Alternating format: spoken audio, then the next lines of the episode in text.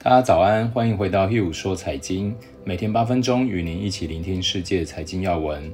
频道已经在 Apple Podcast、Spotify、KKBox、SoundOn、Google Podcast 等平台上架。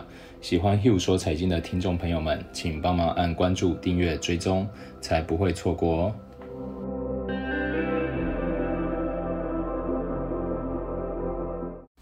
大家早安，我是 Hugh，今天是十一月三号，先跟大家分享一下昨天美股。昨天美国标准普尔五百指数收涨一点二个 percent，受低阶买盘提振，不过收盘是跌落盘中高点。纳斯达克指数表现落后，苹果、Amazon 令指数承压，因投资者从居家概念股转向可能受益更多刺激措施的板块。安联投资的高级策略分析师表示，大选前有很多总体性的仓位布置，投资者们有点不安，而且还有一些其他不确定的因素，例如新冠疫情、欧洲和美国中西部的一些情况，让投资者们警惕这方面的不确定性仍可能主导市场。在美国总统大选前一天，波动率再度上升。芝加哥期权交易所波动率指数保持在高水平，也就是恐慌指数。民调继续显示民主党候选人拜登领先，尽管战场州选情仍然焦灼。美国周末新冠病例成长略微放缓，但有几个州继续创下单日新高。一旦大选结束，投资者注意力将转向周四的联准会政策和周五的十月非农就业报告。保德信首席市场策略分析师指出，选举前夕总会有不安的情绪和市场波动，但新冠病例激增仍让人不禁要问，这会不会给经济带来多大的破坏？昨日标普五百是收在三千三百一十点，道琼工业指数上涨一点六个 percent，收在两万六千九百二十五点；纳斯达克综合指数上涨零点四个 percent，收在一万零九百五十七点；罗素两千指数上涨两个 percent，收在一千五百六十八点。昨天很明显就是科技类股表现稍微疲弱，这也反映之前许多经理人一直在呼吁纳斯达克的本益比已经过高了，来到七十左右的数字。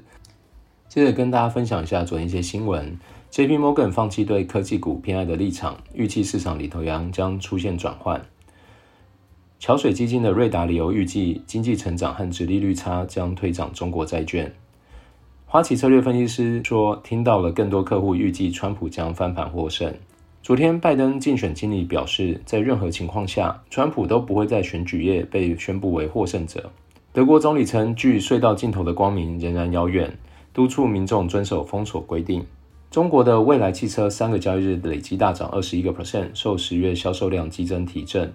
拜登获胜可能性被视为利好在美上市的中国科技股。紫光集团两百五十亿元债券兑付压力渐近，放弃永续债赎回后，市场忧心忡忡。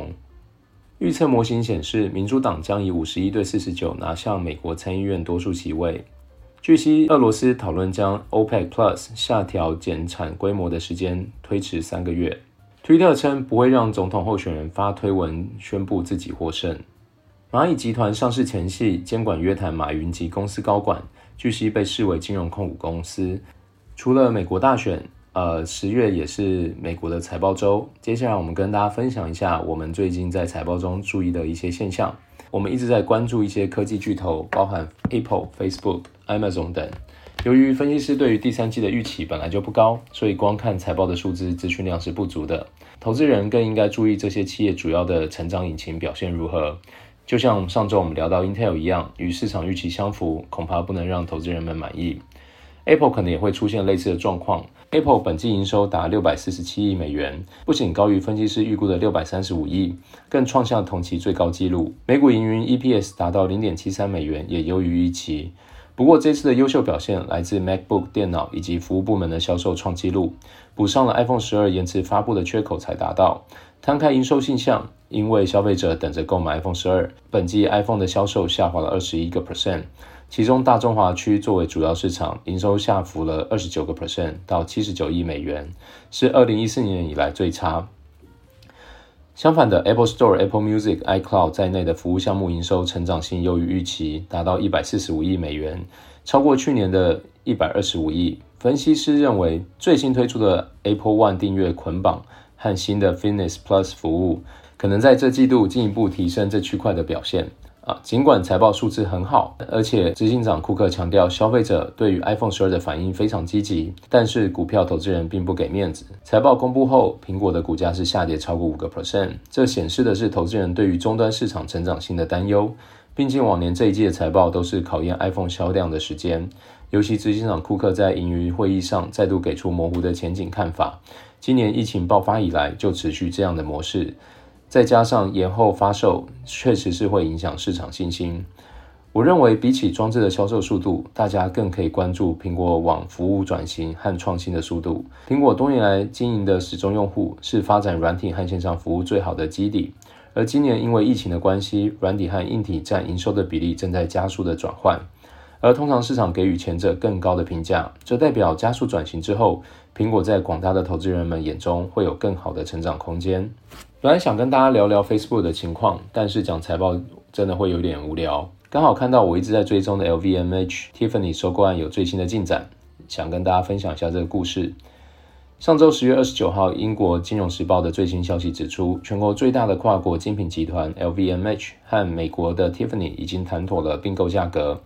LV 集团将以每股是一百三十一点五美元买进 Tiffany 股票，比起原先谈妥的交易价格便宜了三点五美元。其实这收购案已经延后了很久了，突然发布此消息，也让 Tiffany 代美股代号 TIF，当天股价先挫后扬。首先，先介绍一下 LVMH。LV 当然大家就很熟悉，MH 代表的是明月、轩尼诗，就是这两大品牌在一九八七年合并而成的集团。后来陆陆续续并购了许多品牌，成为了全球最大的精品集团。LVMH 目前旗下拥有高达七十五个著名的时尚品牌，范围包含了五大项目，包括时尚皮革，营收占四十一个 percent。精品零售营收占二十七点五，香水化妆品营收占比十二点七，葡萄酒烈酒营收占比十点四，腕表珠表营收占比八点二。大家熟悉的 LV、Fendi、Dior、宝格丽，甚至精品零售的 DFS 都是集团成员。多角化经营的模式让该集团领先地位屹立不摇。然而，回顾并购的过程并不是这么顺遂的。早年二零一九年十一月，双方就已经达成收购协议，收购价为一股一百三十五美元。但进入二零二零年，随着新冠疫情的扩大，产业前景不明。今年九月，LV 集团认为 Tiffany 业务管理不佳，收购价太贵，加上反垄断及税务问题，单方面宣布无法履约，双方出现了争执。Tiffany 也一状告上了法院，收购陷入僵局状态。一直到了上周，此案获得欧盟反垄断机构批准，且双方重新协议，才重新达成了这笔举世瞩目一百五十八亿美元的收购案。作为精品业的龙头，LVMH 集团年营收比起 Gucci 和巴黎世家同业排名第二的开云集团多了三倍不止。而且今年 LVMH 扛住了消费下滑的压力，在分析师不看好奢侈品市场的环境下，仍然交出了非常亮眼的营运成绩。实体店面关门转由线上销售支撑，加上亚洲地区的营收快速复苏，让该集团的股价至今累计跌幅不到三个 percent。比起法国指数跌了二十三趴，欧洲六百指数跌了负十七个 percent，表现明显好上一截。把时间拉长来看，过去三年累计涨幅超过六十个 percent，也是远胜同区的基准指数。稳健的经营模式和不断扩大的市场规模，一直是该集团的强项。这也是本次收官令人瞩目的原因。LVMH 的经营手法和集团定位，对 Tiffany 来说，能不能发挥一加一大于二呢？甚至更好的规模效应，令人期待。我一直在关注这笔收购案，对于后续影响和 LVMH 的股价表现也非常有兴趣。如果有更新的动态，之后会继续分享给大家。以上就是今天的 Hugh 说财经，我们明天见喽。